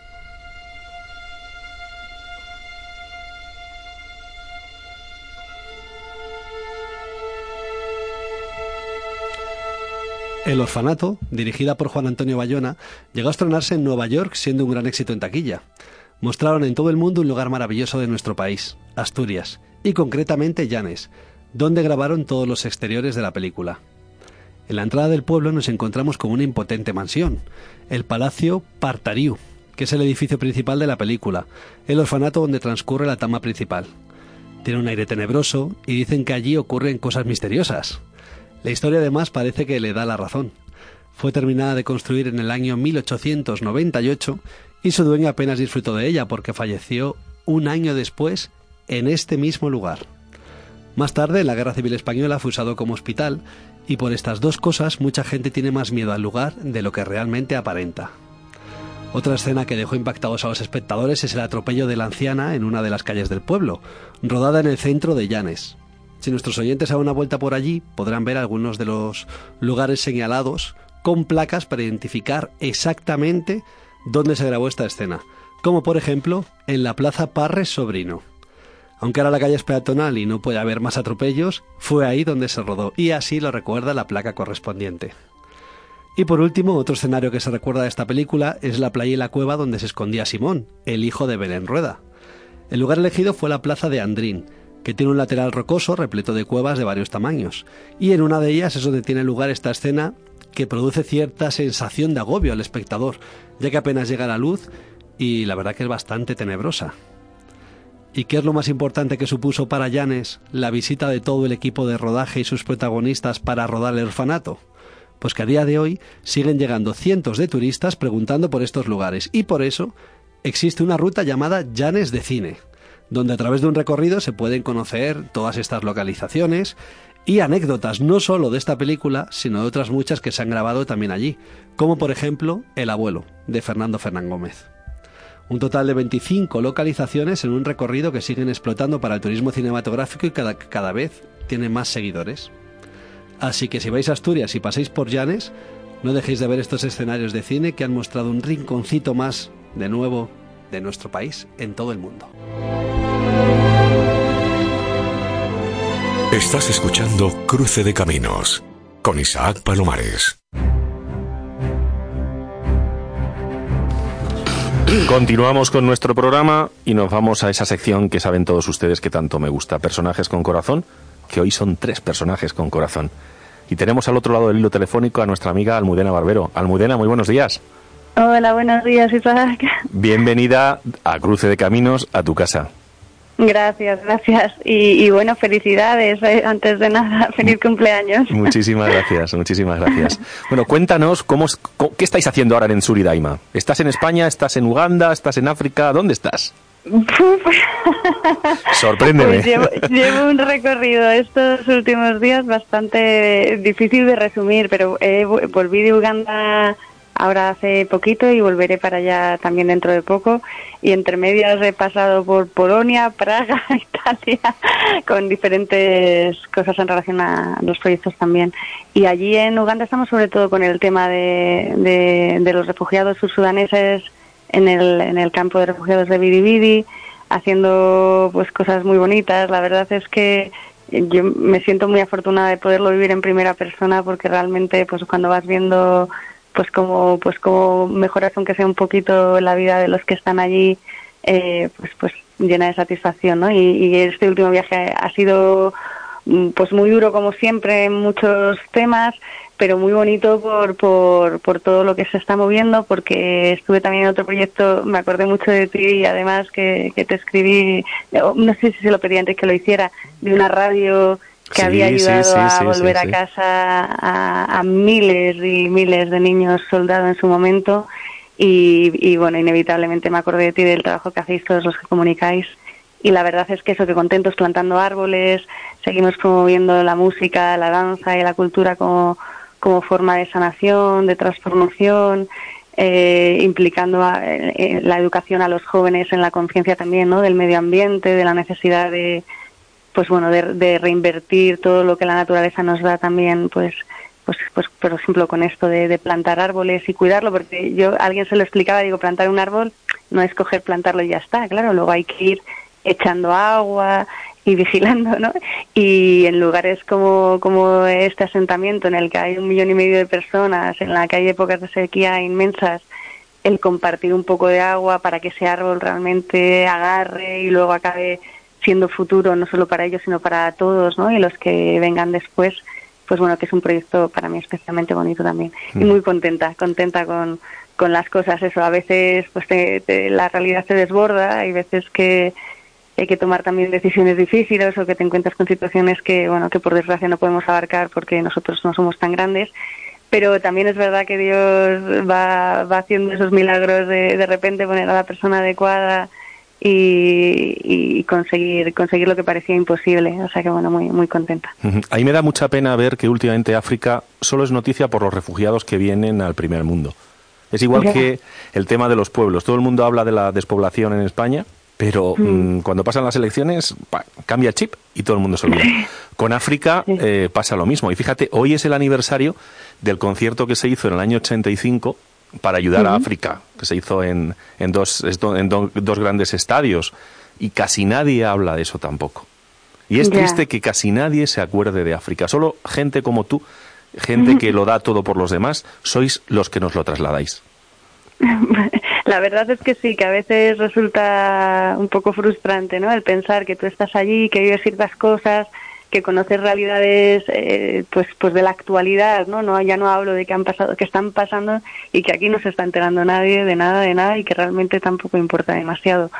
Pero bueno, eh, fui a una conferencia de un libro que sacaban que hablaba sobre eso, sobre un refugiado que llega hasta acá pero pero que regresa y todo el dolor y todo lo que eso supone también y mi visión siempre es la de la esperanza y la de la positividad y, y el bueno pues eh, poco o mucho si si a través de tu programa si a través de este libro pues eh, siempre hay gente que sí que intenta que no nos olvidemos de que está ese enorme continente lleno de belleza pero muy injustamente tratado y que por desgracia pues sí pues sí que necesitaría que tuviéramos otra forma de vivir eh, pues pues la humanidad ya ni siquiera la solidaridad ¿eh? la relación pues pues pues puramente humana pues seguramente todo sería distinto las relaciones la forma los comercios la forma de, de trabajar con África ¿no? y de y de verla y de vivirla. Pero bueno eh, supongo yo siempre ya digo es me, me puede más la esperanza. Por supuesto. y todo lo positivo y, y sí y, y bueno y sobre todo esa sensación la hablaba también con un misionero no de de la fortuna de los que podemos además vivirlo de cerca que, que, que, que no niego que a veces es, es doloroso y se sufre también pero pero que lo que te aporta siempre es mucho más para mí el poder vivir eh, lo que da África de de tocarse, de, compartir, de alegría, a pesar de que parezca que no tenga sentido. Quizás es también el mensaje una vez cuando vuelvo aquí, ¿no? Eh, pero ¿y de qué nos quejamos? si tenemos tantas cosas por, la que, por las que dar gracias, ¿no? Y levantarnos siempre felices y sonrientes y, y si solo hiciéramos eso, si en nuestro entorno ya fuéramos agradecidos y supiéramos valorar lo que tenemos, automáticamente se expandería, ¿no? Y, y- y nos saldría también aportarlo aquí en muchas realidades que también hay o, o allí para los que a lo mejor también sientan un poco más esa llamada un poco más allá. Un colaborador extraordinario que tenemos hoy te quiere hacer una, una pregunta. Vale. Adelante. Almudena, muy buenos días. Buenos días. Buenos So- días. Soy tu amigo Julio. Sí. Te he conocido la voz, Julio, ¿cómo estás? Pues divinamente. Eso es, esa es mi verte. pregunta fundamentalmente. Sí. Eh, estamos escuchando cómo tú te preocupas por millones de personas y cómo te preocupas por medio mundo. Pero a mí lo que me preocupa fundamentalmente es tú. Ay, que me vas a regañar en antena. Te voy a regañar en antena. Ya, ya has resuelto tus problemas médicos. Pues Julio, me acordé de ti, no te imaginas cuánto, porque eso, he pasado por Italia ahora, estuve en Roma, en el Vaticano, que hacía el Papa una misa por el tema de refugiados también, los, los que llegan y los que trabajamos con ellos, y me acordé mucho de ti, digo, si supiera Julio que al final he venido a ver al Papa. Y, y bueno, estoy mejor, estoy mejor, sí que es verdad que, bueno, que, que va y viene, pero, pero estoy mucho mejor que, que como tú vez que he estado y sí que muchas veces cuando veo que me paso que pues eso que coges un autobús allí una furgoneta un tal y me empiezan a doler los riñones o la vejiga pues intento acordarme de todos los otros y, y frenar un poco beber más y cuidarme un poquito más a mí también. La verdad es que, que bueno que sí que, que es que si no tampoco tiene sentido ¿no? y no se podría hacer todo lo que eres hacemos. consciente de que el mundo te necesita, que eres muy joven y que tienes que estar durante muchos años más al frente de tu tarea. Y eso, eso no se puede hacer estando a punto, como has estado, que me consta, Sí. de morir perdida por esos mundos de Dios y que salvaste la vida porque en última instancia consiguieron una avioneta para trasladarte a un hospital. Y todo eso no era así de buenas a primeras. Todo eso venía arrastrado de años, unos cólicos nefríticos que he convivido contigo con ellos y que has sido incapaz de mm, dar un gesto de dolor siquiera estando, y creo que todo el mundo sabe lo que dura un cólico nefrítico, y e- esa supermujer no puede ser que se empeñe en no cuidarse. Por favor, No, no, lo, lo voy haciendo. De verdad, Julio, estoy, sí, estoy mejor y, y, y de ver, es que yo, me hace gracia el pensar, si supierais la, la de ocasiones en las que me venís a la cabeza, os tengo presentes por un motivo o por otro, ¿no? Por, por, por este compartir, que es lo bonito en realidad de la vida, ¿no? Y, y ostras, si Julio me veo, sí, venga, va, haz esto, haz aquello. Y, y no, sí, sí, voy, voy cada vez pues intentando, porque es verdad, es que sí, sí, a veces bueno, eso, nos ponemos en situaciones muy extremas, al final es este, esta vocación, o este amor, esta pasión que parece que puede con todo y es verdad que no, que a veces eh, pues hay que, que ser más consciente de que con todo, con todo tampoco y que hay que reposar más. Por eso ahora también es, bueno, pues estoy aquí, estaré unas semanas también más de descanso y luego sí que vuelvo a, a seguir impulsando pues más proyectos allí, ya digo, muy bonitos y, y pero estoy mejor, gracias. Pues muchísimas- gracias por el toque, seguiré cuidando. Almudena, muchísimas gracias por haber estado con nosotros el día de mi cumpleaños. Hoy, Gracias estoy, hoy a estoy haciendo un triplete, ahora voy a pasar ya a nuestra siguiente invitada. Te mando un beso muy fuerte y por favor, Alegría cuando estés por Madrid, contado conmigo, un vente, enorme. cuando estés por aquí por Madrid, vente a vernos, ¿vale? Lo haré, lo haré. Un beso Un enorme beso, para todos. Un gracias, beso, hasta luego, gracias. hasta luego. Y ya tenemos al otro lado del hilo telefónico a Sonia Monar. Sonia, muy buenos días. Hola, muy buenos días. Y Bienveni- sobre todo, ay, perdón, felicidades. Muchas gracias. Bienvenida, bienvenida a nuestro humilde programa. Sonia, ¿cómo está nuestro amigo Carlitos? Bueno, pues he hecho un campeón como lo que es, luchando, luchando y divirtiéndose y queriendo aprender y queriendo vivir y, y queriendo dar guerra, que eso también es importante. Muy bien. Fernando te va a preguntar algo. Buenas, Sonia. No, sé Hola, si te acuerdas, no se acuerda- no te acuerdas de todo lo que hablamos en su momento, de cómo poder ayudar a Carlitos y a gente como, como Carlitos. Yo querría que nos dijeras qué ha cambiado eh, en positivo desde la última vez que nos vimos con todas esas ideas, ilusiones que tenías, proyectos que tenías, si se han logrado fructificar o, qué podemos hacer nosotros también para ayudarte. Bueno, pues a ver, cambio, la verdad es que poco. Eh, Yo creo que hemos pasado y nos hemos tenido que manifestar porque hace relativamente poco hablaron de que querían cerrar los colegios de eh, especiales y hemos tenido que las propias padres con nuestros niños manifestarnos para pedir simplemente el derecho que tenemos, que no nos cierren los colegios especiales. Entonces yo creo que desde que hemos hablado hasta ahora, en lugar de mejorar, hemos empeorado en muchos campos. Es decir, es que nos quieren todo lo que habíamos recorrido en todos estos años, en un varapalo la- el gobierno nos lo quiere quitar. Entonces, para arriba poco. Para nuestros oyentes, decirles que Sonia pertenece a la asociación AERSCIL, si no lo pronuncio mal, de Castilla y León, y ella está en, en Salamanca. Ella está en Salamanca. Hay otra persona por aquí que te quiere preguntar algo, que es eh, la persona a la que le debes el que nos conociéramos, que nos cruzáramos en el camino. Creo que le conoces también. Perfectísimamente. Buenos días, Sonia. Buenos días. Me alegro mucho de que estés aquí y a pesar de que tu visión es un tanto negativa, que creo que es lógico y razonable, pero en cualquiera de los casos tu lucha nunca va a quedar en el olvido. La lucha de todas esas madres corajes que estáis reivindicando y peleando, no os penséis que cae en saco roto, porque siempre, siempre ahí quedará y ayudará a que esto alguien reaccione y ponga remedios y os haga caso. En cualquiera de los casos, a Carlitos un besazo muy fuerte, sabes que lo adoro, Muchas gracias, tío. Y- Nosotros también a ti. y para ti también. Sonia, Muchas gracias. Sonia, cuéntale Sí. a nuestra audiencia cómo sigues compatibilizando tu vida profesional con tu vida personal de atender a tu hijo y, a- y al resto de la familia. Porque es algo, tú sí que eres una, grandísima campeona y por eso quería que como representante eh, con las otras personas que están hoy co- con nosotros en Cruce Caminos el día de mi cumpleaños estuvieras. ¿Cómo se consigue con, con- con el reto que tienes cada día de sacar adelante a Carlitos para que no le falte de nada, con todas las trabas administrativas, con todas las trabas económicas que tenéis? ¿Cómo, cómo se consigue eso para que lo sepa nuestra audiencia? Bueno, pues realmente yo he jugado poco al Tetris porque me da mucha rabia que me gane una máquina, pero en mi vida real estoy continuamente jugando al Tetris, intentando compaginar una cosa con otra. Mi marido y yo hemos montado hace año y medio un negocio nuestro, eh, una inmobiliaria, para poder compaginar de una manera mucho más fácil nuestra vida personal con la vida de Carlos.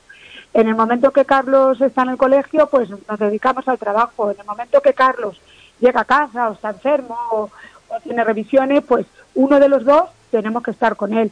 Es decir, es difícil, pero se puede. Es decir, al final todo es cuestión de mucho amor, de mucha paciencia, de mucho esfuerzo y de mucha lucha, pero al final yo creo que, que todos luchamos de una manera u otra.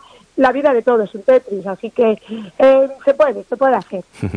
Pues nada, pues muchísimas gracias por haber estado con nosotros hoy en nuestro programa. Era una forma de daros las gracias a todos los personajes con corazón que habéis pasado por, por Cruce de Caminos. Dale un beso muy fuerte a Carlitos y a ver si venís pronto por Madrid y nos lo traes aquí al estudio para que se lo demos en persona. Pues me encantaría y para mí ha sido un enorme privilegio compartir con vosotros este programa. Un beso muy fuerte a todos. Estáis haciendo una labor maravillosa y una carrera de éxito. Muchísimas gracias y muchísimas felicidades. Un beso muy fuerte a todos. Gracias, igualmente, igualmente, hasta pronto. Y vamos a continuar. Hoy estamos haciendo una carrera de fondo y tenemos con nosotros a Carmen, de la Asociación Candela Riera. Carmen, buenos días. Hola, buenos días a todos y feliz cumpleaños. Muchas gracias. Bienvenida de nuevo a Cruce de Caminos. Cuéntale, porque estamos en una nueva etapa en Radio Inter, cuéntales un poquito a nuestra audiencia cuál es el origen de la Asociación Candela Riera, para que lo sepan. Sí, bueno, nosotros creamos, eh, hablo de nosotros porque en el fondo la creamos nuestra, mi familia, mi marido, mis hijos y yo, creamos una asociación que lucha contra el cáncer infantil debido a que nuestra hija pequeña Candela, con 12 años, falleció con un sarcoma de Ewing. Entonces eh, nos dimos cuenta de que teníamos que dar un sentido a la vida y a la muerte de Candela y al mismo tiempo dar un sentido a nuestra vida de aquí en adelante. Al- porque mm, teníamos que era seguir nosotros con vida y ella no estar con nosotros era como un sinsentido, las, las piezas no, no encajaban, ¿no? Entonces pensamos que la mejor manera de poder vivir era continuar la, la lucha que ella había emprendido cuando contrajo esta enfermedad. Yo te prometí una cosa hace meses, que como ves sigo Sí. cumpliendo. Sí, sí, la taza, taza. La taza de ella la tengo en los programas y es donde siempre tengo el agua del... Te lo agradezco enormemente porque es eh, para mí los dibujos de Candela o quien los tiene, para mí son un privilegio que ella lo hiciera, y, pero quien los tiene, no sé, yo creo que da un valor importante a la vida porque ese agua yo creo que te tiene que saber diferente. Sí, sí. Porque estás tú, a la vez que estás bebiendo, estás siendo la esperanza de otros muchos niños, porque ese dinero fue a parar a los investigadores. Víctor. Eh, buenos días y, y bienvenida de nuevo.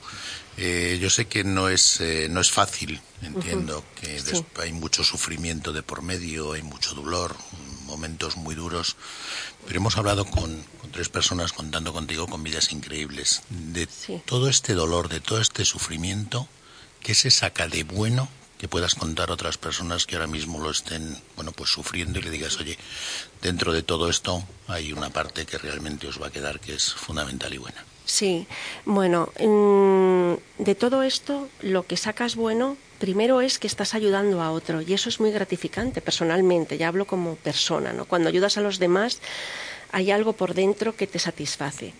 Y, pero lo más importante es que lo que sacamos de bueno es el dinero para poder financiar proyectos de investigación. O sea, nuestra idea siempre es recaudar fondos para que el cáncer infantil se cure, para que haya un tratamiento. No podemos luchar contra el cáncer, porque eso existe, pero sí podemos luchar para que existan tratamientos, para que el cáncer realmente no sea una sentencia, ¿no? sino sea un diagnóstico de una enfermedad.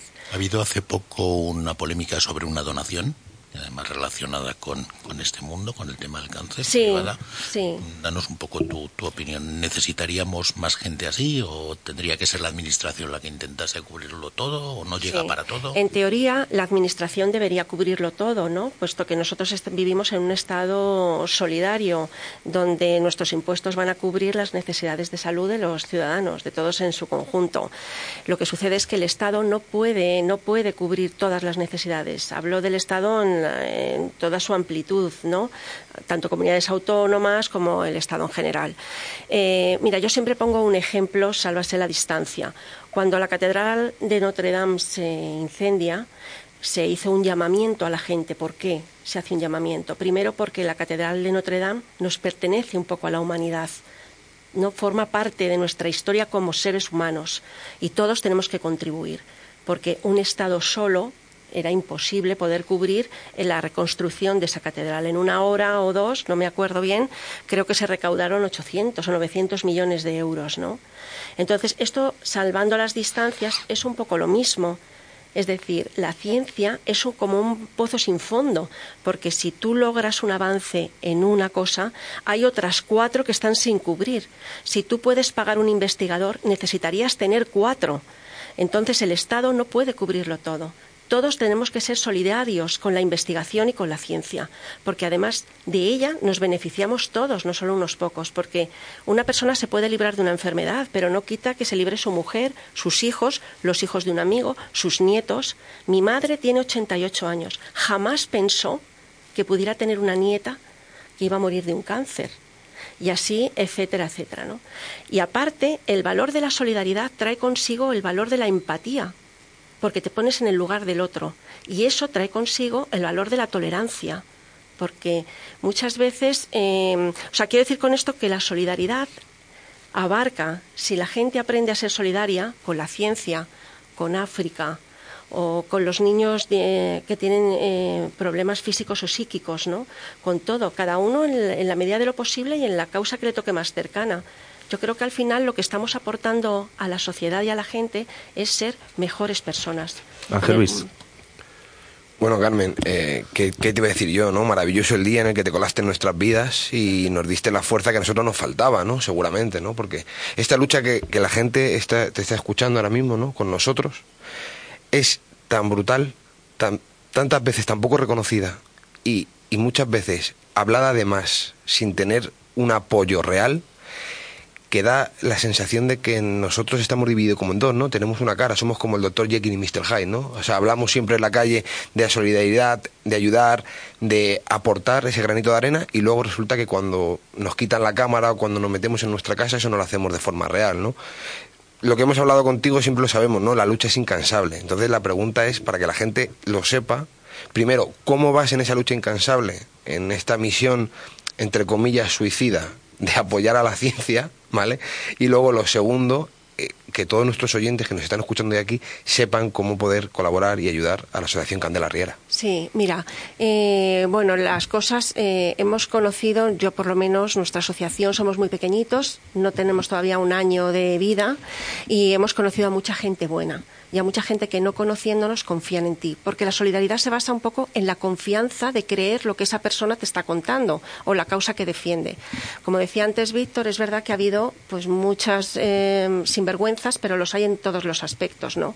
Las asociaciones pequeñas que existen es como eh, todas ellas muchas veces dicen que sois tantas, pues si somos 100 debería de haber 100.000.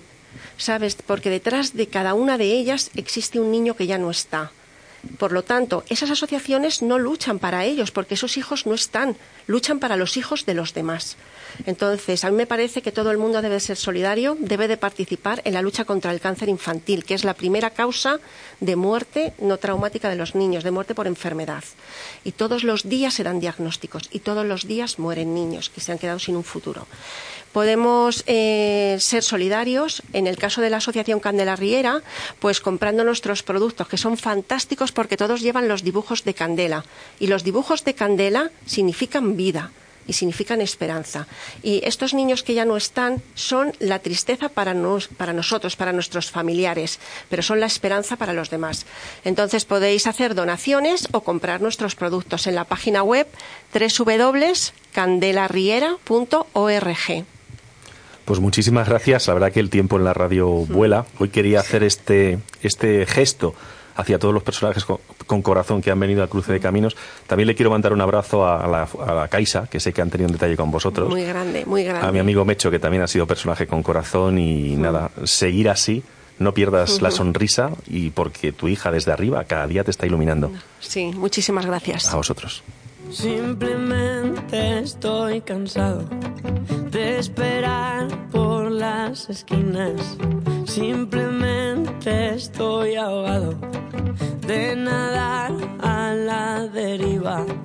Pero aún me quedan fuerzas de ir volando hasta la cima.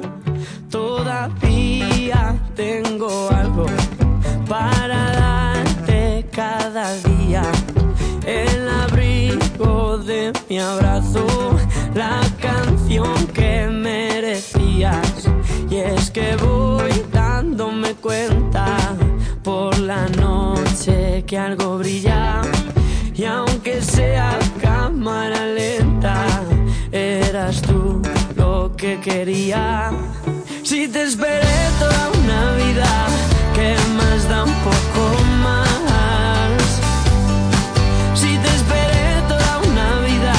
Pues queridos oyentes, muchas gracias por estar ahí eh, cada sábado con nosotros en Cruce de Caminos.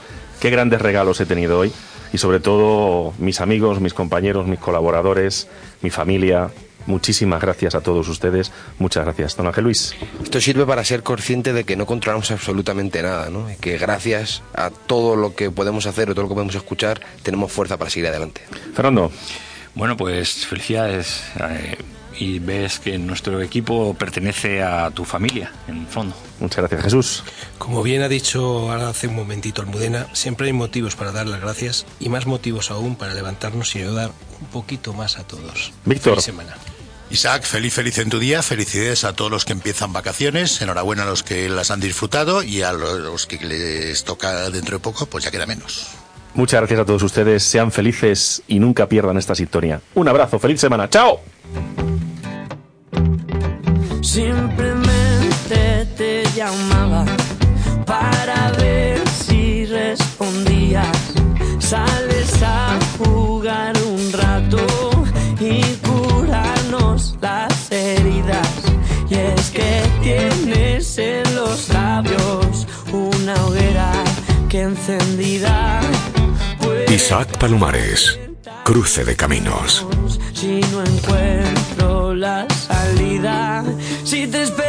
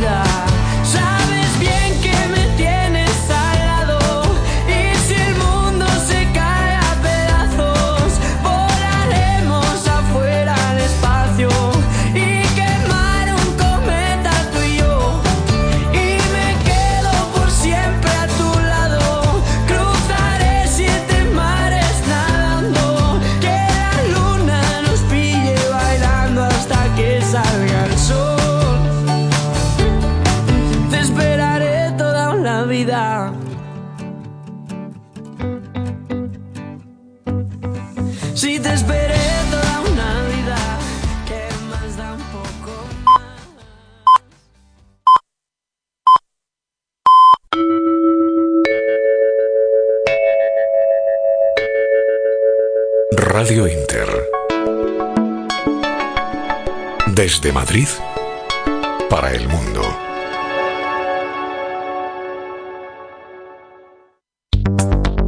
Nuestro cuerpo necesita los ácidos grasos insaturados para funcionar bien. Las autoridades sanitarias y laboratorios Maen recomiendan tomar ácidos grasos omega 3 mediante una dieta completa y equilibrada. Más omega punto rojo aporta los ácidos